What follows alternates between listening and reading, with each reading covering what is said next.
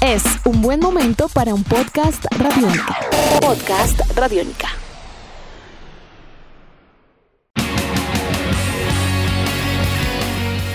La virtualidad en estos tiempos de pandemia abre puertas y oportunidades. Aunque este 2020 ha sido complejo a nivel deportivo, muchos eventos tuvieron que realizarse de manera remota y uno de ellos, el más importante a nivel mundial del trail running, tiene a un campeón colombiano. Esta es la historia. Bienvenidos a Tribuna Radiónica. Said López es un deportista boyacense, especialista en el trail running y actualmente vive en Villa de Leyva. Tiene 45 años y es ingeniero de sistemas. Podríamos inclusive imaginar que Said lleva bastante tiempo en el tema del deporte y el trail running competitivo, pero no es así. Se dedicó de lleno a esta disciplina a los 40. Nunca, escúchenme bien, nunca será tarde para encontrar un deporte hay que tenerlo bastante claro. Y desde pequeño, inclusive, Said recorría los campos y veredas de la región. Se podría decir que Said practicaba el trail running sin aún conocerlo de lleno a este deporte. Una de las pruebas más exigentes del trail running a nivel mundial es el UTMB Mont Blanc, el cual se disputa cada año en una comuna francesa que colinda además con Italia y con Suiza. La prueba reúne a los élites, a los mejores exponentes del trail running y de entrada, buscar un cupo para competir allá no es nada fácil.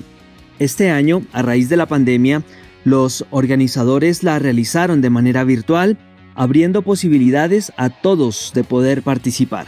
Said aprovechó esta oportunidad y se inscribió. ¿En qué consistió concretamente la prueba que realizó, dejemos que sea el propio Said quien nos lo explique a continuación. La prueba que realicé se llamaba UTMB 50 virtual de la serie UTMB for the Planet. Consistía en realizar 50 kilómetros de distancia por montaña con 2.500 metros de desnivel positivos acumulados en el recorrido, lo que equivale a un esfuerzo total de 75 kilómetros. Y mm, había que registrarlo en la plataforma de la UTMB virtual y así pues obtener un ranking y la oportunidad para participar por 13 cupos para el UTMB en el 2021 en la distancia en la que uno hubiese participado. Cada uno de los deportistas trazaba su propio recorrido. Estamos hablando de miles de atletas. Este tipo de pruebas se podía hacer de manera dividida, correr 10 kilómetros diarios o otros 5 con algo de desnivel y así hasta cumplir la cuota o la meta propuesta según la categoría a la cual uno se haya inscrito. Sin embargo, Said lo que hizo fue hacer la prueba en condiciones reales, lo más cercano posible a una situación de carrera, Escuchemos a continuación el recorrido que eligió Said López para participar en la competencia.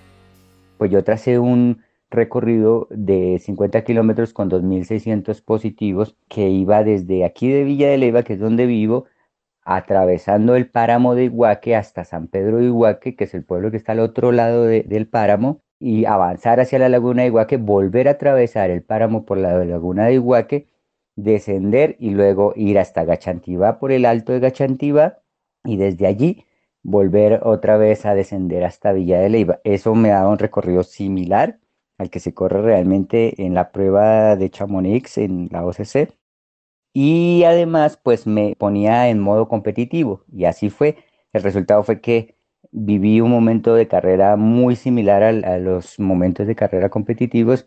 Me mantuvo muy arriba disfruté mucho haciéndola, sufrí mucho haciéndola y finalmente pues el resultado me dio para quedar primero en la categoría, primero en la clasificación general de esa distancia de UTMB Virtual 50.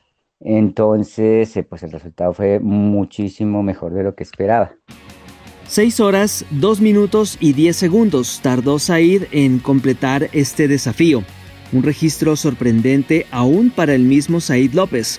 El segundo lugar de la prueba fue para el brasileño Diniz Alejandro, y el tercero para el chileno Ricardo Sandoval.